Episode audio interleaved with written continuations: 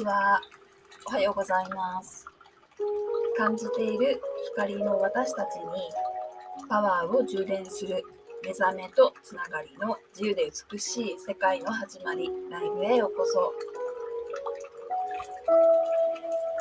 ただいま毎日あ毎日ライブ配信をしています。お見逃しなくライブを聞いてもらったことでの感想や、あと質問、あと相談内容などを LINE で受け付けています。LINE のリンクからどうぞ。今日なんですけど、ブログ、ブログですね。アメブロとノートをやってるんですけど、まあ、ブログで明日出す予定のタイトルになっています。本当の自分、本当の自分、超超越意識ですね。本当の自分に目覚めたら、痛みは浄化されて癒されていくよ。そういった内容についてお話ししていこうかなっていうふうに思います。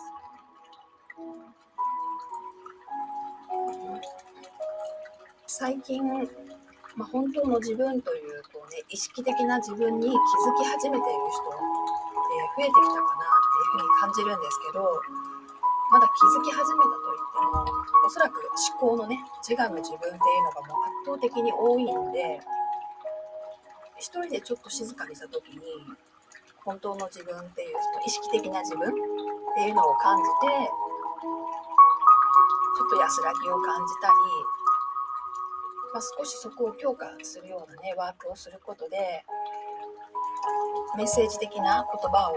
ぐらい読めるようになってる方もねいるのかなっていうふうに思います。この意識っていうんですけど、まあ、本当内側本当の私たちであって、まあ、内側にあり、まあ、永遠の命とも言われています、まあ、永遠の命なんですね、まあ、私たち生まれてきてまあ、成長成長し経験を積み世の中で使うような内容のね知識や技術を学ぶことでやっぱり自我が発達するから意識っていうのがねだんだん眠ってくるんですよね。それでも小さいこととかであればまだそんなに自我が発達していないのでねやっぱり意識をあの瞑想する意識とはまた別なんですけどまだまだ自然に生きている自然に生きているのでもし意識自分が意識で話しかけたりとかすれば子供たちって意外と反応がダイレクトにあるんですよね。私は昔あの、まあ、保健室の先生をしていたり英会話子供英会話講師をしてたんですね。で小学校であれば12年生ですね小学校1、2年生の子であれば、まだまだこう、考え方がそこまではっきりしてないことが多いので、こう、雰囲気とかにすごい敏感なんですよ。雰囲気とかに敏感だったり、あと雰囲気がだから良くなったらね、調子の悪い子もあっという間に元気になったりっていうね、こう変化が激しい、良くなりやすいっていう特徴もあって、うん、明るくなんか話しかけるというかね、ちょっとふざけるというかね、こちょこちょこちょってこちょばしたりとか、なんかそういうようなね、ことをしていました。あと、うん、あの、発達障害がある子とか、なんかそういう子はね、やっぱりあんまり考えたりして行動するっていうのが少なめなのかなって思うんですけど、そういった意識とか自然の反応っていうのがね、多めだったかなって思います。ラスに入ってこう勉強とかしたりねこうルールとかに従ったりするのは苦手かもしれないんですけどこう気持ちが豊かというかそうですねこう自然な感覚みたいなのの反応はすごく良くて、まあ、保健室にはよく来ていたんでね、うん、話していましたね。まあ、保健室に来る時間っていうのはみんな大体5分から10分なんですよ。そんなに深刻なあの病気じゃない時はそんなに長くいないしいない感じだったので、うん、まあ、大体3分から5分以内ぐらいでこう気持ちを切り替えることができたらケロッとなんか治るっていうね、まあ、ちょっと調子悪いとかねなんかちょっとしんどくなったぐらいの病気じゃない熱とかがない子とかだったらもう結構5分以内ぐらいにね元気になったりしてましたね。まあ、その間何するかっていうと、まあ、体温計で一応熱を測るんですよね。もしかしたら熱があったり病気かなっていう疑いがあるから、ま、熱を測るんですね。その間にまあ、問診みたいなのあるんです。ちょっと内容忘れてしまいましたね。なんか話すんですよ。どうしたみたいな。どうしたみたいな感じで話したり、まあ、怪我の場合もあります。こけてすりむいたみたいなのがあったら、こう洗ってね、まずきれいに水で洗うみたいな。まあ、なんかその時に、うん、話すっていうか、話す時に、うん、できるだけこう明るくというか、明るくですね、うん、気持ちが切り替えられるような接し方を心がけていました。じゃあ本当にねちょっとこう調子悪いというか気持ちの問題がすごい多いか多かったんですよね基本的に。本当に病気っていうの気持ち的にちょっとモヤモヤしてなんかこうしんどいような頭が痛いようななんかどうのこうのみたいなお腹痛いようなっていうようなうん、そのモヤモヤ感みたいなのが多くて、まあそんな感じでちっちゃい子であればね、本当になんか3分から5分ぐらいで結構笑顔になったりしていてね、なんかそういうのを見るのすごい楽しかったですね。ちっちゃい子とかだったら本当にそんなに理論的ではないから、なんかあっという間にねこう魔法をかけるよとか言ったら治ったりしてましたね。うん、で、すごい、すぐ笑顔になるんですよね。とても可愛かったですね。今回の本当の自分に目覚めたら痛みは浄化されて癒されていくよっていうののちょっとヒントになるかなって思って出したんですけどね。あのまあ、その子たそうその子たちも多分こうなんかちょっとモヤモヤしたね。はっきりした考えじゃないんだけどモヤモヤしたこう気持ちからそういったね自然なもともとの自分にスッと戻るんですよね。楽しくなった途端。そうなった時にね、笑顔にすぐなるんですよね、だから痛みはもうすごい簡単に見えるんですけど痛みがあっという間になんかしんどいとかねそういうのが浄化されて、まあ、癒されていくよっていうね。保健室ってまあ本当そういう場所なんですよね。私中学校とか高校高校2週間ぐらいちょっと行ったことあるんですけど行ったことないからね、ちっちゃい子がどっちかというとよく知ってて中高中学生は分かんないんですけどね他は海外でですねもしあったとすれば日本のケースはそういう感じでなんかこうやっぱりいい雰囲気作りをしてねどこの保健室もそういうのすごい工夫されてると思うんですけど癒しの雰囲気のを設定してぱり話しかけ問診ですか問いかけですかねでちょっとしたモヤモヤだったら吹き飛ぶようなねそういった接し方をねしていましたほんとちっちゃい子はねさっきまでなんか泣きそうというかね、すごい深刻そうにしてるのがケロッとなるのがね、本当に面白かったですね。それがまあやっぱり高学年とかになってくればね、そこまでケロッとはしないんですよね。やっぱりこう考えたりしてるんで、少し時間がかかるんだけど、やっぱりまとま、的を得た話をするとかね、っていう風なのがコツなのかなっていうふうに思いました。あとね、保健室登校の子とかがいて、やっぱりすごい心が疲れてね、うん、ちょっとこう、かなりこう、傷ついてるっていう人は、子供であってもね、やっぱりそんなにすぐにね、されないから、なんか保健室でのんびりしてたっていう感じでしたね。話も、なんか、うん、勉強するとかじゃなく、なんなんか適当というか、楽しいなっていう話をしてましたね。そうやってやっぱり問題深くなるとね子供であってもそう簡単には治らないからねやっぱり早い段階で問題を発見できるっていうのがいいかなっていうのと例えばもう瞑想とかをしたりね本当に意識を高めたり成長する人がいれば問題解決早期問題解決から問題発見できるっていう段階があるんですよね。あこうこれほっとくとなんか問題になるだろうっていうのが分かるんですよ。だから食い止めるっていうかねその原因をもう食い止めるっていうことができ問題を起こさないように設定することもできます。うん、それはやっぱりこう自分の中の浄化がかなり進んでね深い深い例えば心に傷があったりこう思い込みがあったりするってストーリーなんですよね。ストーリーがちょっとずつの癒しで、まあ、薄くなってったりストーリーがもう短くなってったり前だったらねもう本当足ばたつかせてもう泣き叫んでね残ってるようなストーリーが、まあ、入ってるのが、まあ、ちょっとイライラはするんだけどそんなに足をばたつかせて泣きわめくみたいなほど今思わなくなったよとかねなんか程度が変わってくるんですよね。で本当に諦めずに完全にやっぱりこれが過去のものになったよっていうとこまで見届けるほどのやっぱり意識を自分の中で成長させることができたら消えるんですよね。このの瞑想とか意識がね成長させていくっていうプロセスを適切にすることで本当に意識過去のことっていうのはね完全に紹介して手放すっていうことが可能なんですよね。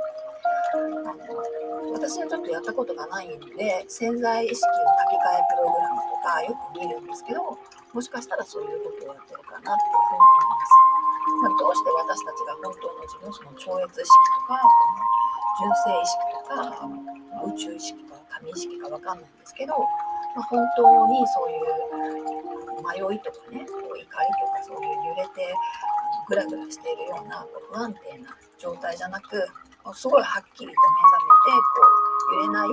純粋な自分っているんですよね。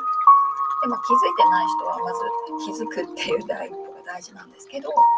えちょっと気づいても割合ってそんなあのブッダとか神様じゃないからずっと気づき続けてるっていうことができてる人ってほほとんどいないと思うんですよ。お坊さんの領域でお坊さんも日々その瞑想しながらねそれに近づこうとしてもやっぱり人間としての過去って大きいから瞑想中もそっちにやっぱり引っ張られやすいんですよね。それに引っ張られなくてその意識に根付いたまま過去を浄化させて手放すっていうのが瞑想的なプロセスなんですけどどうしてそれができるかっていうとやっぱり純粋にあの自分を信じているっていうねそれなんですよね。純粋に自分を信じるっていうことって、まあ、ほとんどの人が勘違いしてると思うんですけどね。ほとんどの場合が自分の考え自我ですか。自分の自我を信じて人の意見は聞かず自分の考えだけで生きようっていうね。自己中心みたいな感じの自分を信じるっていうことに入る人っていうのが9割ぐらいだと思いますね。この瞑想をしたり、この私が言ってる本当の自分っていうのはそれじゃなくて、自分の自我さえも手放した後のに残る本当にこう仏様の小さな、うん、かけらがある私たちっていう存在に気づいてすごく小さいんですけどねそこの自分を諦めずずっとこう大切にし続けるっていうねそのことなんですよね。それそれができる人本当にすごく少なくてでもできないわけじゃないんですよ。どうしてできないかっていうと、まあ、今までやったことがないっていうのとやっぱり過去が強すぎるっていうことなんですね。でそのちっちゃいものが大きくしていくっていうのが私たちが本当に生き抜く生き抜く誰にも邪魔されずに生きていける道なんですよ。で全ての人がそれで納得するというかね幸せになれる道で間違いないんですけどとっても困難というかもうなんせすごく存在として小さいし感じてる人は大きく感じたらとてもいいんですけどでもやっぱりそれ以上に過去とかね社会の力っていうのが大きいから、うん、それをに対応しているだけで、意識が外に向いてねそうそう。まあ、そういう自分にその自分の本当の自分に意識を向ける時間がないとかもうエネルギーがなくなったとかっていうのはねもし意識的な人であっても多いかなっていうふうに思います。だからまあまず一つはその本当の自分意識的な自分にまず気づいてなくいつも自分の考えとか他人の考えでこうぐらぐら揺れてね喜怒哀楽だけで生きてるっていうことがあれば一つ言いたいのはそれは本当の自分じゃなくて仮なる自分だから、まあ、しんどかったり楽しかったりコロコロ変わると思うんだけど、まあ、結果疲れるよっていうことですね。でその本当の自分から見ればやっぱりこう苦しいよっていうメッセージに入りメッセージなんでなので時間の無駄にをしているところもあるんですよ。まあ、その表層部にねこう世の中の学びとかはあるかもしれないけどそうやって喜怒哀楽の中でゴロゴロしながらやっぱりこう勉強するとか仕事するっていう精神状態ってかなりしんどいし不健康だしま失敗したりとかねあのミスが多くなったりとかするっていうんで別にそういう精神状態じゃなくてもできるよっていうねことが言いたいなっていうのが一つなんですよ。だからまずは本当の自分っていう存在に気づく目覚めるっていうのが本当に大事で目覚めた時に今まですごいストレスを抱えながらねやってきたことやまあなんかいろいろ辛かったなとかしんどかったなみたいな自分がようやく見え始めるからその意識のエネルギーで癒しが起こるんですよね。浄化っていうのは綺麗にしていくわけですよ。そう結構あのガザガザになってるからね今でのそのしんどいとか辛いことがね心がガザガザしてるっていうのが意識のエネルギーって自然なんでね自然のエネルギーが浸透してまたそっちの方に行かなかったらどんどん綺麗になっていって、まあ、最後消えていくっていう感じなんですね。うん、だから自分の本当の自分に目覚めたらいいよっていうのが一つ。あと目覚めた人はやっぱり目覚めてもその自我の自分とかね外に引っ張られてなかなかその本当の自分が大きくならないというかまあ多分ちっちゃいままだったり、うん、それでちょっと引きこもるというかあんまりもう人のこと信用しないとかね多分そういう中に、ま、混じってるんじゃないかなと思うんですよね。基本的に人ってすごい自己中心であの外側なんかハンターみたいにね自分の欲を満たそうみたいな感じでうろうろしてたりするからそそうじゃない人ももちろんいるんですけどねそういう人の割合がやっぱり多いんで人が嫌いだみたいな感じで犬犬や猫が好きみたいな結構いたんですよ人嫌いで犬とか猫が好きみたいなねちょっとそういう人間不信みたいになってしまったりすることもあるかなって思うんですけど確かにあんまりねその人としていい状態じゃないところに関わるのって本当に時間の無駄だったり関わった後もその人が変化したりも結局しないんですよね。変わらない状態にずっとなんか、うん、ゴミ拾いしてるみたいな感じだから気持ちはわからないでもないなって思うんですけどもし可能であればやっぱりこう生きてる以上ね成長するっていうことの喜びをみんなが感じる幸せっていうのはやっぱり成長するっていうところに持っていけたら全然生き方がみんな違うんじゃないかなっていうふうに思います。そういったことをやっぱり学ばないんでね物をこう自分の中になんだろう自分の欲しいものを手に入れるっていうことの幸せっていう観念がやっぱりすごく強いかなって思います。だから自分が取るかになると人が取るか自分が取るかになるから競争になるんで仲良くできなかったりちょっと裏切り合いというかね、まあ、似たようなレベルの人が取り合いするとやっぱりこうあのなんだろうな綺麗な心でやってるとうまく負ける可能性があるからねちょっとずるいことするとかなんかそういうふうなことが起こしているかなっていうふうに思うんですよね。なので、まあ、必要なものってあるとは思うんですけど不必要なものまで手に入れすぎていて不必要な苦労もしてると思うから多めにあるっていうのは全く問題ないんですよ。ま、必要じゃないものもたまたま多めにあるよっていうんだったらいいんだけど自分の満足感をそうたくさん手に入れることっていう風なやっぱり観念から来てるっていう風に見えるのでその辺はやっぱりこう学びが心の学びが足りないっていう風に私から見たと思うから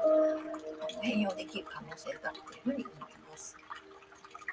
ほとんどの人はどうしてそうなるかっていうと心の痛みから来ていると思いますね。やっぱりこう認められてない感が強かったり貧しいとかね自分のあの自己評価がすごい低いからこう目に目に見える形で優位に立つことでやっぱり評価されることを求めていると思いますね。でそしてそれができることはすごいと思うんですよ本当にね。努力もしてるからすごいと思うんだけどめちゃくちゃ痛みも伴ったり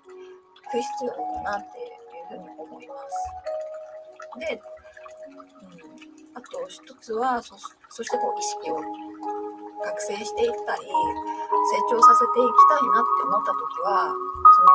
今の考えは考えのままで置いておいて意識も成長させたいっていう人がいるんですよ。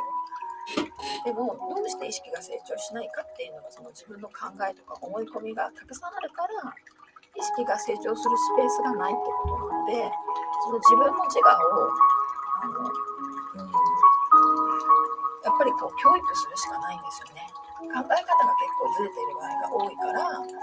ずれてる考え方を適正する仏教用語で言うと八正道といって正しいものの見方とか考え方とか、まあ、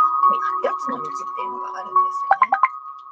そういうのが一回も勉強したこともないというか聞いたことも多分ないから利益を追求するみたいな勉強して知識がついたらそのままこう利益を追求するみたいにほぼなってると思うんですよね。で哲学とか考え方もどうしたらそれを利益が追求できるかみたいなやっぱり成功法則とか、ね、ビジネスとかそういうのに結びつく教えがやっぱり圧倒的に強いから、うん、心が全然守られてないままね外側のそういった外側の法則と自分の心がもう一体化してしまうと闇みたいに、ね、なりやすいしひどくなるとねやっぱり人間で競争で勝ったり負けたりするからちょっとでもうまくいかなくなるとやっぱり精神的にすごくこう大変な状態にね陥るかなって思います。なので心は心のやっぱり法則というか心が清らかで健康でいられるためのあのやっぱりルールとか流れってあるんですよね。それをやっぱりきちんと知った上でその上であの外側の仕事とかビジネスとかね対人関係とかにベストを尽くすっていうのでその心の領域を犯さないっていうかその辺をちゃんと知っておくとねすごくやりやすくなるかなっていうふうに思いますね。そして多分自分の心の領域にも食い込んでいる人がほとんどだから辛くて痛みが激しかったりして、うん、例えばこう依存性のあるこうお酒とかタバコとかがすごくこう量が増えたりとかね大人の場合もうほとんどの人が何かあると思うんですよねだからエネルギーのやっぱり取り入れ方と循環の仕方にもうすごい問題があるから早めにやっぱり切り替えておくっていうのがいいかなって思いますそのやり方だったらもともと能力がある人とかでもやっぱり意識がもうめちゃくちゃ落ちるんでね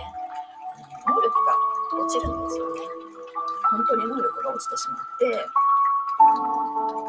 えばすごく頭が良くても、あんまりその頭のいいことをいい形で活かせないとかも多いと思うし、そうそうやっぱり自分の考えで使ってしまうから、うん最終的にはやっぱりかなりこう自利品みたいにそのままだったらなると思いますね。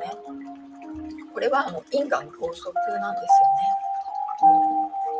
なのであの同じ仕事したり生きているのであればその心の中の設定とか在り方っていうのをただあの変容すればいいっていうふうに思います。なんか言えば簡単なんですけどみんなやっぱり変えるっていうのはすごい怖いんですよね不安だしこう私がやっていることをやるっていうのはなんかお金が全然なくなるんじゃないかとか経済活動ができないんじゃないかとかそういうようにちょっと思うみたいですね。うん、そんなことはないと思うんですよ。このやっているっていうことはあの健康的でエネルギーに満ちたすごくいい心身状態でいるっていうことなんでそこから考えられ出されたことっていうのにはをするってことがないはずなんですよね。そういういい状態の人がこう人をいじめるとか嘘をつくとかっていうこともないんですよ。なので何をしてもあのいいように持っていくっていうことができる人たちだっていうふうに私は思います。うん、そうそう。そそれがやっぱり世の中でねあの本当に活躍するっていう姿だと思うんですよね。で子供たちとかそう後追いしてる人たちも知識とかその、ね、年齢に応じたその知識だけじゃなくってその生き様のやっぱりこう忍耐力だったり諦めなかったりこう見えな見えないところでもやっぱりこうねよく人への優しさみたいなものをやっぱり見て学んでいるんだと思うんですよね。私たちやっぱりそういうことを見て学びたいと思うから大人でも同じだと思うんですけどね子供なんかもやっぱり見たい風景かなって思います。うん、今回はね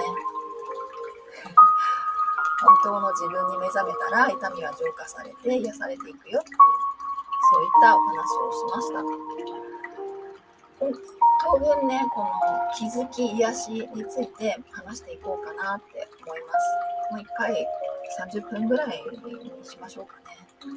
なんかどんどん話せそうなんですけどね、やっぱりこう長くなると聞きづらくなるし、短いと少しこの話、こういう話ってビジネスっていうその割り切る数学的なものだけじゃないから深みがないかなと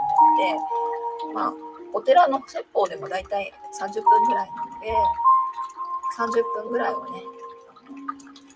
物差しにして話していこうかなと思います。あと私が見た風景のね、あの男女の在り方、これも多分、あの私が海外で見たのですごくこうはっきり認識したこととかもあって伝えていこうかなって思っています。うん、今日はね、あのあ英会話教室の子供たちの話ちょっとできなかったですね。また今度にしようかなって思います。まあ、ちっちゃい子ほど本当に意識的とか自然の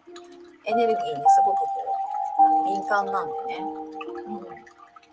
私たちが意識的になって接するっていうのはすごくすぐなんか笑顔になるんじゃないかなと思いました。あとやっぱり自分自身の過去を、うん、見つめたいとか、まあ、過去が好きだったらそれはいいんですけど、まあ、これからの生き方をまた新たに選ぶっていう意味でね見直したり辛いことを癒すっていうもやっぱり自分の意識をね成長させるっていうことでの浄化や癒しっていうのが